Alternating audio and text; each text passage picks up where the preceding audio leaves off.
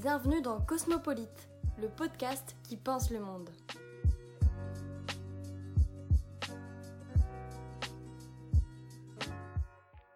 Aujourd'hui, on se retrouve pour un nouveau podcast, cette fois-ci un peu plus philosophique. Cela portera sur la relation entre l'homme et le monde. En effet, je me suis demandé si l'on pouvait voir le monde par-delà de nos cultures. C'est-à-dire, pouvons-nous nous représenter le monde de manière objective ou sommes-nous limités, enfermés par nos coutumes, notre éducation, notre identité, etc. Pour vous répondre, je procéderai sous forme d'une petite analyse de réflexion philosophique et de recherche. J'espère que cela vous plaira. Bonne écoute Tout ce qu'on veut, c'est pouvoir vivre maintenant. Ça, ça n'est pas seulement de l'ensauvagement, c'est effectivement de la barbarie. Et si on ne sait pas le nommer, alors on ne sait pas le combattre. Pas le combattre. Je crois que la terre est L'ensauvagement, Euh, Le, le barbare, c'est celui qui ne se soumet pas aux valeurs de civilisation. Après avoir fait le tour du monde, tout ce qu'on veut, c'est être à la maison. C'est des barbares, soyez prudents hein, parce qu'ils s'arrêtent plus maintenant. hein. C'est des barbares, c'est des barbares. c'est- Je crois que la terre est ronde. Pour les Grecs de l'Antiquité, le barbare est un étranger qui ne sait pas parler le grec. Euh, Par extension, le terme a servi à qualifier tous les étrangers à la civilisation grecque puis à la civilisation romaine. Je sais que la question vous a déjà été posée, mais qui sont les barbares pour vous? Marine Le Pen, est-ce que ce sont les étrangers comme le veut la définition ici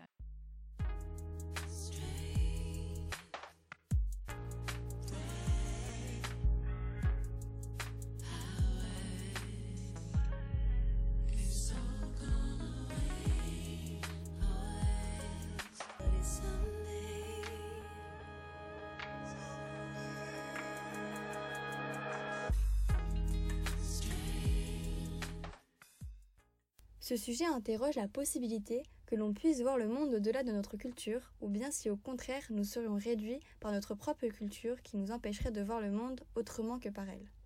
Ce questionnement présuppose qu'il existerait le monde, c'est-à-dire un monde objectif qui nous réunirait tous, mais dans lequel chacun d'entre nous ne verrait qu'une partie de celui-ci à cause de nos différentes cultures. Le fait qu'il existe différentes cultures amène à penser que chacune nous montrerait une face différente de ce monde et non le monde dans sa globalité, si l'on part en effet du principe qu'il y a un monde objectif. Mais l'on pourrait également se demander, à travers ce sujet, qu'est-ce que voir le monde? Ou encore, existe-t-il véritablement le monde ou n'y en a-t-il pas finalement plusieurs? En effet, qu'est-ce que le ou un monde? Par définition, ce terme désigne d'abord tout ce qui existe, ce qui nous entoure, l'ensemble du réel et du concret, c'est-à-dire la Terre, notre planète ou encore l'univers. Mais la notion du monde peut également renvoyer à tout type de milieu, de groupes définis par certaines caractéristiques, un ensemble de choses ou d'êtres formant un tout à part. Dans ce sens, ce terme est plus abstrait.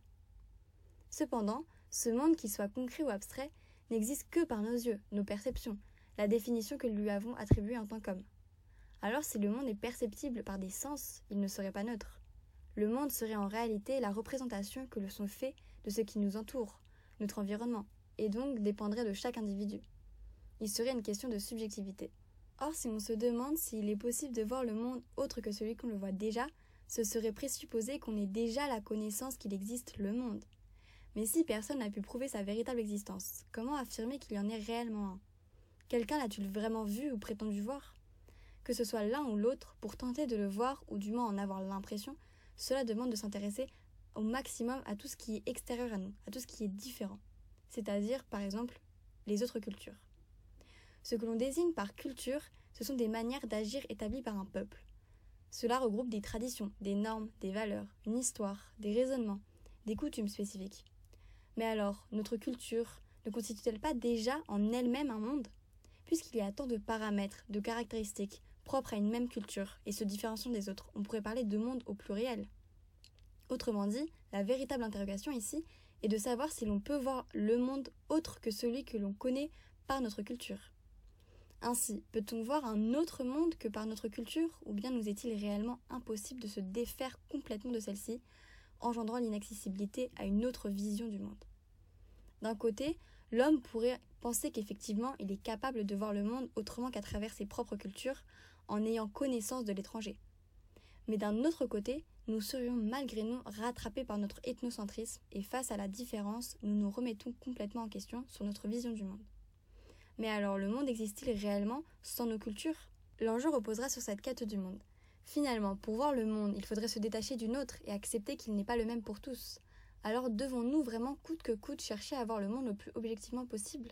Ce serait en fait une quête sans fin et qui perdrait tout son sens à mesure que l'on avance dans ses recherches. Plus on voudrait se rapprocher d'une vision objective de ce monde, plus on le perdrait, on s'en éloignerait. Et par la même occasion, on finirait par se perdre aussi, nous-mêmes. S'ouvrir à l'étranger nous permettrait de voir le monde différemment. En effet, prendre conscience des différences de l'autre, ici Aude fait référence à quelqu'un n'appartenant pas à une même culture, donc prendre conscience de ces différences et les tolérer semblerait être le meilleur moyen pour parvenir à une vision du monde au-delà de celle que notre culture nous inculque dès la naissance.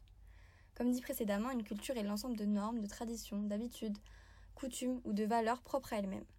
Les caractéristiques qui la définissent s'appliquent et sont encadrées par des règles, des limites établies par celles-ci. Elle détermine le bien, le mal, le juste, l'injuste, mais uniquement par rapport à ce qui lui parlait le mieux, et donc relative à elle-même. Une culture donne une vision subjective sur le monde qui nous entoure. Cependant, elle peut parfois sembler être une vérité générale pour certains, trop enfermés sur eux-mêmes. Or, pour se rendre compte que nos actes ou nos agissements sont propres à ce qu'on qualifie de culture, il faut d'abord se confronter aux différents. C'est en apprenant qu'ailleurs il existe d'autres manières de faire que l'on peut véritablement attribuer nos propres méthodes à une culture en particulier, et ainsi bien se différencier des autres. Le simple fait de parler de sa propre culture serait reconnaître l'existence des autres. À partir de là, on commencerait à envisager que le monde est en réalité vu sous un autre angle chez l'étranger. Puisque si on réussit à remarquer une ou des différences entre cultures, alors on réussit tout aussi bien à comprendre que celui-ci porte un autre œil que nous sur une même chose, vu son éducation étrangère à la nôtre. Cela revient à dire que certains faits ou jugements qu'on n'imaginerait même pas lui paraissent lui normaux, et inversement. Certains, malheureusement, n'arrivent pas à tolérer la différence, même en y étant confrontés. Ils ne veulent pas l'accepter, persuadés que leurs coutumes sont meilleures, universelles et vraies. Malgré ce raisonnement assez paradoxal que l'on nomme ethnocentrisme, d'autres parviennent à le dépasser. Il est en effet possible de dépasser nos cultures, sans toutefois les perdre, afin de s'ouvrir à l'autre pacifiquement et donc élargir notre vision des choses. Apprendre et intégrer de nouvelles manières d'agir, de penser, que l'on ne connaissait pas auparavant et qui ne se font pas chez nous. Ce serait porter en fait un regard neuf sur ce monde. L'étranger peut nous éclaircir sur des aspects encore inconnus pour nous, car inexpliqués ou invisibles dans notre culture. Pour voir le monde par-delà de notre culture, il faudrait s'intéresser à la vision que l'autre a sur lui, comprendre le fonctionnement de sa pensée. De plus, une culture est censée, quel que soit le moyen, transmettre les valeurs bienveillantes, notamment celle d'accepter l'autre. Même si la manière varie, le principe reste le même. Ce sont des principes pour préserver l'espèce humaine en général. Aucune culture n'incite à la violence ni à la discrimination, ce sont ceux qui se l'approprient qui peuvent exercer de tels comportements. Ce sont leurs propres interprétations, mentalités, caractères qui les amènent à repousser l'autre au nom de leur culture, alors que celle-ci n'a rien demandé. Une culture transmet un certain nombre de, de coutumes et de valeurs, mais c'est à celui à qui on les partage d'en faire bon usage. Les coutumes en elles-mêmes, certes, nous donnent une vision du monde spécifique, mais ne nous empêchent pas d'en envisager d'autres, ne nous enferment pas ni restreignent pas dans leur cadre. Leur intérêt est de se répandre pour perpétuer et ne pas disparaître. Mais ce n'est pas nuire ce qui est différent d'elles. Ceux qui s'identifient à elles sont libres de rester sur leur position ou alors d'aller voir comment cela se passe ailleurs. Elle n'a pas besoin de défenseurs.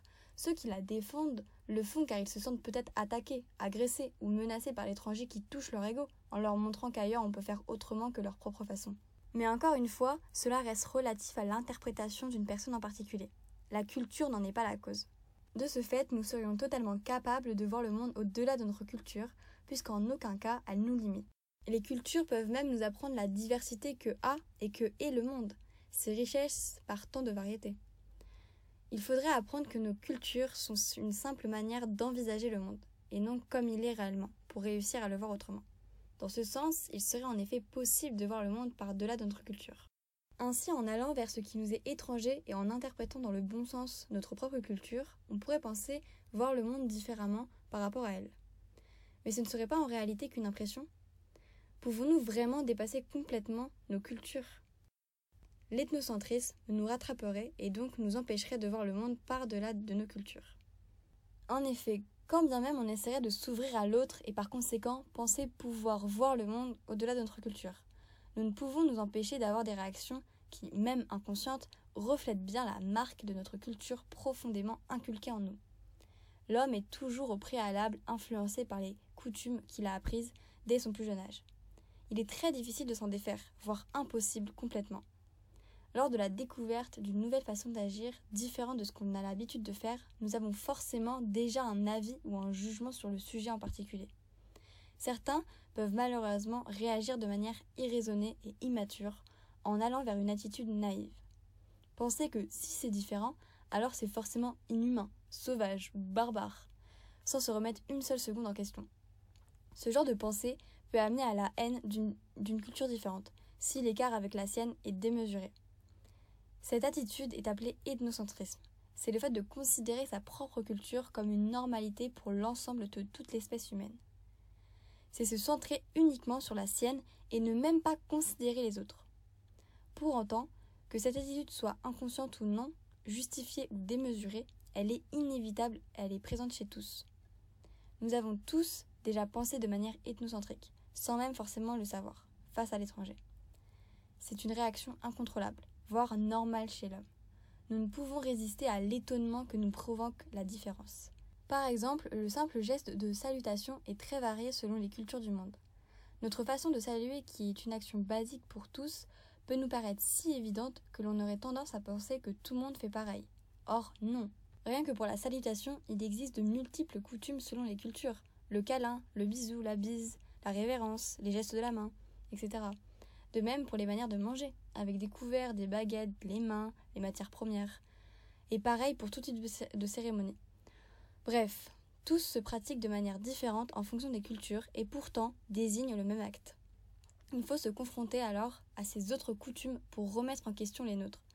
Car sinon, on ne se rendra jamais compte que l'inverse existe et on s'enfoncera alors plus profondément dans notre ethnocentrisme. Néanmoins, on ne peut nier le fait qu'au premier abord, instinctivement, nous partons du principe que c'est l'autre qui est bizarre, car différent. Même si cette pensée ne dure qu'une seconde dans notre esprit, parce qu'en fait ensuite on se dit qu'il ne faut pas raisonner ainsi, ce mini-étonnement prouve que nous sommes rattrapés par notre ethnocentrisme. Face à ce genre de situation, notre naturel primaire ressurgit. C'est psychologique, on ne peut l'éviter.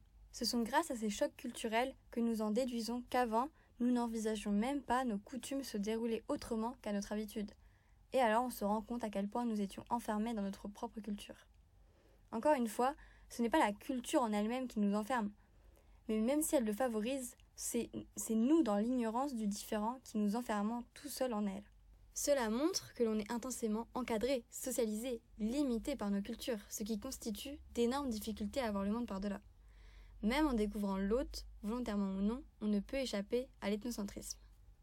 D'ailleurs, pour illustrer mes propos, il n'y a personne au monde de mieux que Montaigne, grand philosophe et auteur du XVIe siècle, pour résumer mes idées et mon argument. Je vous laisse donc tout de suite un extrait de ses essais, livre 1, chapitre 22, intitulé Sur les habitudes et les coutumes et le fait qu'on ne change pas aisément une loi reçue. Cette lecture sera lue par Michel Piccoli et mes sources viennent d'un site internet de lecture audio littéraire que je laisserai en description. Car c'est à la vérité une violente et traîtresse maîtresse d'école que la coutume. Elle établit en nous peu à peu, à la dérobée, le pied de son autorité, mais par ce doux et humble commencement, l'ayant rassis et planté avec l'aide du temps, elle nous découvre bientôt un furieux et tyrannique visage contre lequel nous n'avons plus la liberté de hausser seulement les yeux. J'en crois l'antre de Platon en sa République. Et ce roi, qui par son moyen rangea son estomac à se nourrir de poison. Et la fille qu'Albert raconte s'est accoutumée à vivre d'araignée, et en ce monde des Indes nouvelles, on trouva des grands peuples, et en fort divers climats, qui en vivaient. Ces exemples étrangers ne sont pas étranges, si nous considérons ce que nous éprouvons ordinairement, combien l'accoutumance est bête nos sens. Il ne nous faut pas aller chercher ce qu'on dit des voisins des cataractes du Nil. Les maréchaux, meuniers, armuriers ne seraient demeurés au bruit qui les frappe s'ils les percevaient comme à nous. Ceci est plus étrange que, malgré les longs intervalles et intermissions, l'accoutumance puisse joindre et établir l'effet de son impression sur nos sens, comme le vérifient les voisins des clochers.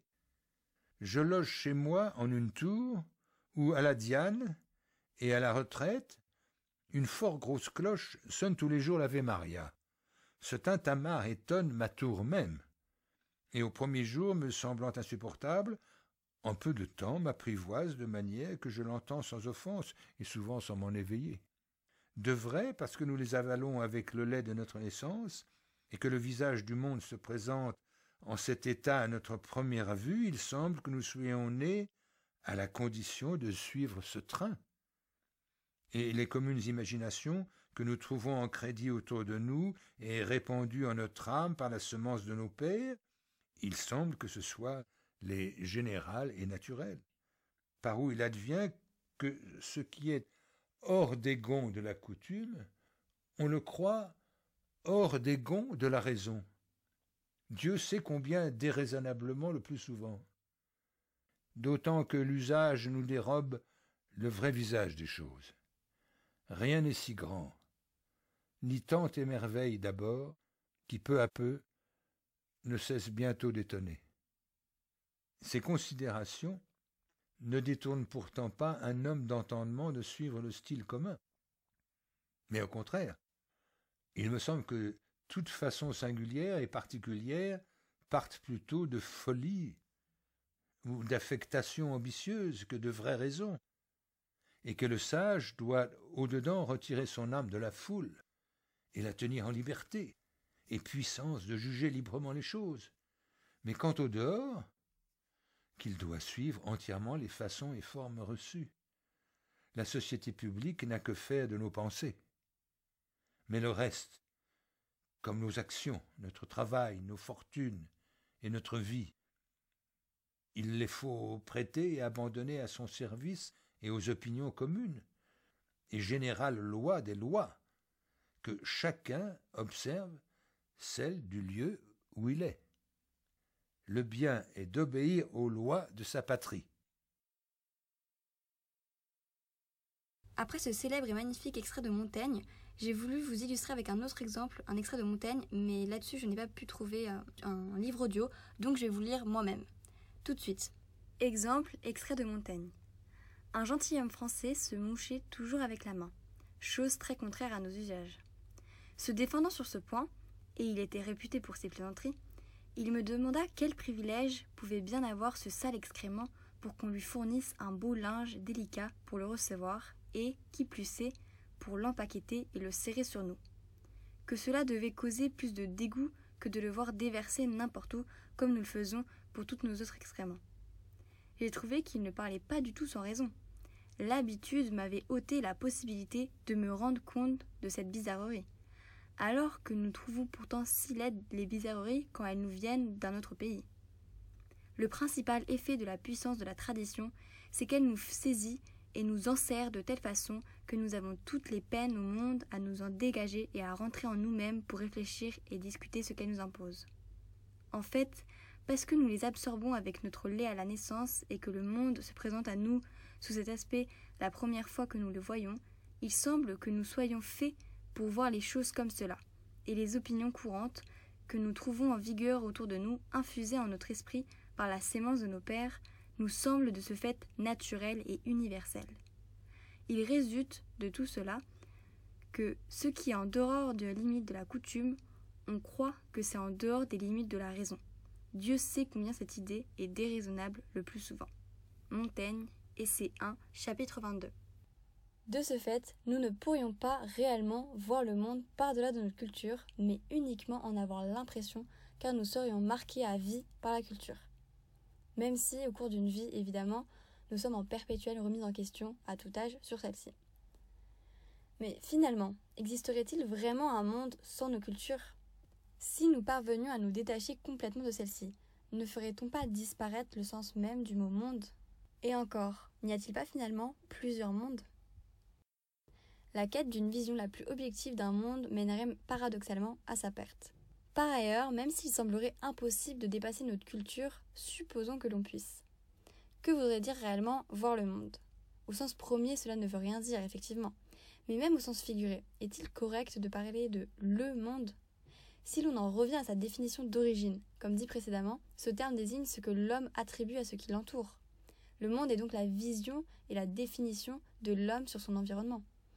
Mais si le monde est une représentation subjective de la réalité, il n'existe pas d'un monde identique pour tous. Le monde ne reflète que notre intériorité, ce que nous sommes et non l'extérieur.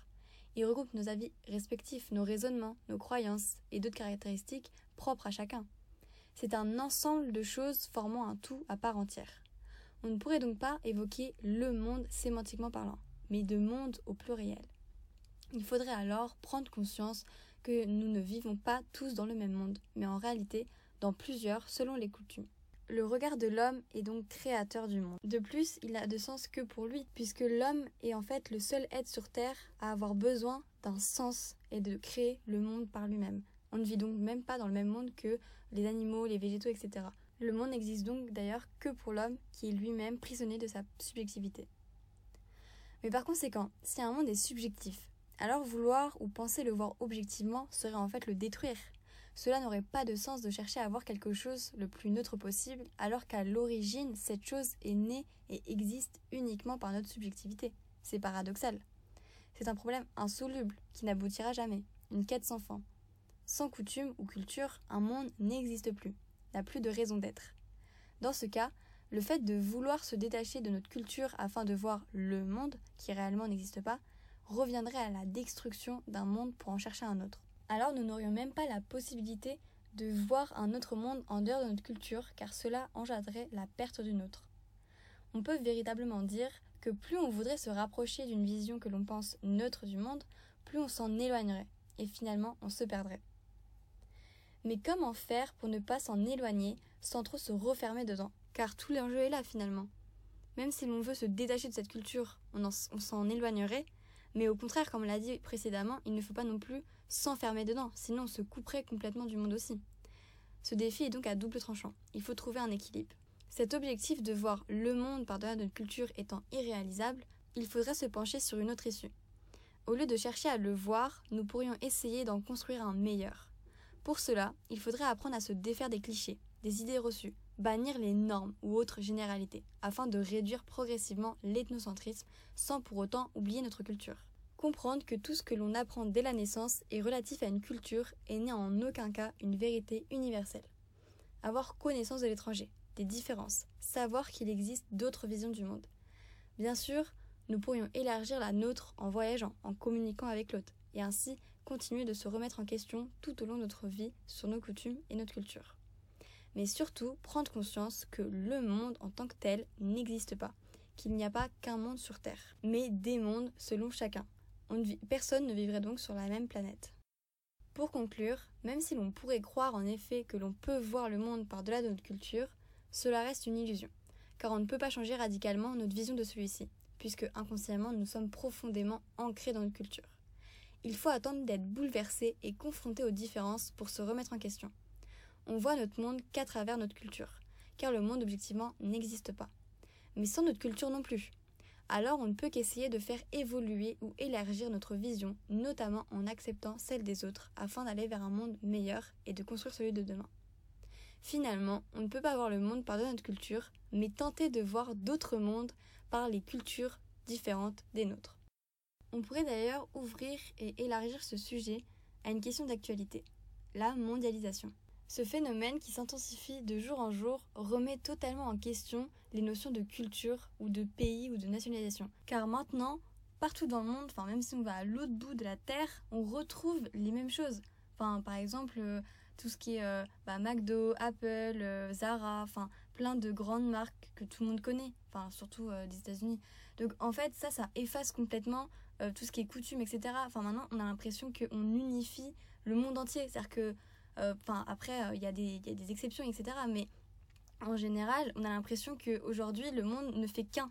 C'est-à-dire qu'on s'est tous regroupés autour de certaines euh, va dire, notions et ça efface complètement. Il n'y a plus de particularité, il n'y a plus de choses spécifiques. Évidemment, il y a encore, on va dire, des spécialités de chaque pays.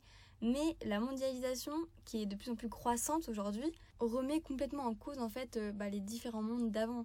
Et je pense vraiment que c'est important d'en avoir conscience et de mesurer et justement de nuancer. Parce que même si on pourrait voir euh, tous les côtés positifs de cette mondialisation, parce que évidemment, c'est cool de, je sais pas moi, voir euh, des points communs avec des gens qui qu'on ne connaît pas à l'autre bout de la terre, ou se sentir même chez soi, ou même retrouver tout le temps euh, justement bah, ces, on dire, ces besoins qui, devaient, qui deviennent maintenant bah, genre, nécessaires à tout le monde. Du coup, ça peut être rassurant et même on se dirait, bah, on est en train de s'unifier.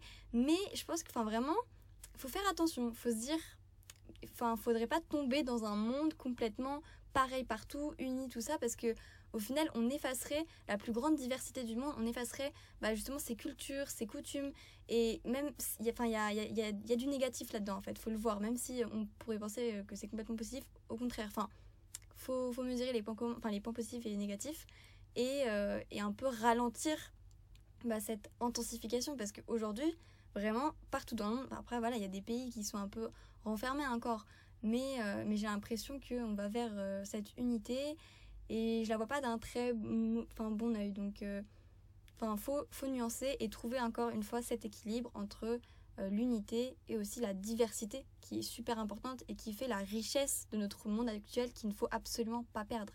Parce que c'est ça en fait, l'humanité, c'est bah, cette pluralité de mondes différents, comme je l'ai dit précédemment. Et, et voilà, après, si on peut créer un monde de mondialisation, je pense que voilà, il y a des choses à, à réfléchir avant et, prendre conscience des risques et, euh, et, créer un monde bah, du coup meilleur pour demain. Voilà, c'est un débat et d'ailleurs ce serait intéressant que les gens en parlent dans les commentaires parce qu'il il euh, y en a qui sont pour, il y en a qui sont contre et c'est vraiment bah, notre vision de l'avenir en fait, savoir euh, dans quel monde on veut vivre demain. Donc c'est important de, bah, de savoir ce que les gens pensent et de bien réfléchir, etc. pour, bah, pour juste améliorer notre façon de vivre et nos conditions. Donc là, j'espère que ça vous a super intéressé. En tout cas, moi, je trouve que c'est vraiment un, enfin, un sujet, en tout cas, qui m'a intéressé. C'est un débat, c'est des opinions. Et je voulais montrer aux gens que, voilà, il n'y a pas qu'un monde. Et enfin, que c'est, pour moi, ça m'a, ça m'a un peu déstabilisé. Cette, enfin, quand j'ai découvert ça en philosophie, en tout cas, ça m'a beaucoup perturbé. Ça m'a vraiment, j'ai l'impression de, je sais pas, genre, comme si euh, tout ce que j'avais appris depuis le début, tout était remis en question et j'avais une perte d'équilibre. Tout d'un coup, il y a tout qui s'effondrait autour de moi. Je, pas, j'avais l'impression que j'existe plus, que puis il y avait rien de réel, que je, pas, j'étais en remise en doute sur n'importe quoi et, et du coup, je voulais partager ça avec vous et peut-être justement par là faire découvrir du coup aux autres, enfin qui n'avaient pas du coup encore cette vision du monde un peu euh, diverse et, et variée, parce que, euh, enfin voilà, c'est une remise en question euh, surtout. Donc j'espère que ça vous fait réfléchir et que, enfin vous vous en discuterez peut-être après avec votre famille, vos proches, parce que c'est vraiment un sujet euh, qui se débat et qui même, euh, je pense, qui est, riche en soi, parce que c'est notre, enfin, c'est notre vie, en fait. Donc voilà, j'espère que ça vous aura plu, parce que bah voilà, moi ça me, ça me plaît, donc euh, je partage, je transmets. Encore un grand merci pour votre écoute. Voilà, je tenais à vous le dire parce que ça fait vraiment sincèrement très plaisir à moi et à tout le monde, je pense. Et voilà, j'espère encore une fois que ce podcast vous aura plu, ou appris quelque chose en tout cas. Et justement, bah, n'hésitez pas euh, à, vous manifester en commentaire euh, pour partager votre opinion, vos avis et enrichir euh, mon podcast encore une fois. Et surtout, si vous voulez me reprendre sur certains aspects, bah, allez-y, hein, vraiment, je, vous encourage parce que bah, c'est vraiment l'objectif hein, de, ça, c'est une plateforme d'échange et de partage. Bah, ça m'aiderait à moi et ça m'aiderait à tout le monde, ça serait juste utile pour la communauté en général. Et voilà, donc je vous embrasse bien fort et vous dis à très bientôt pour de nouveaux podcasts sur Cosmopolite.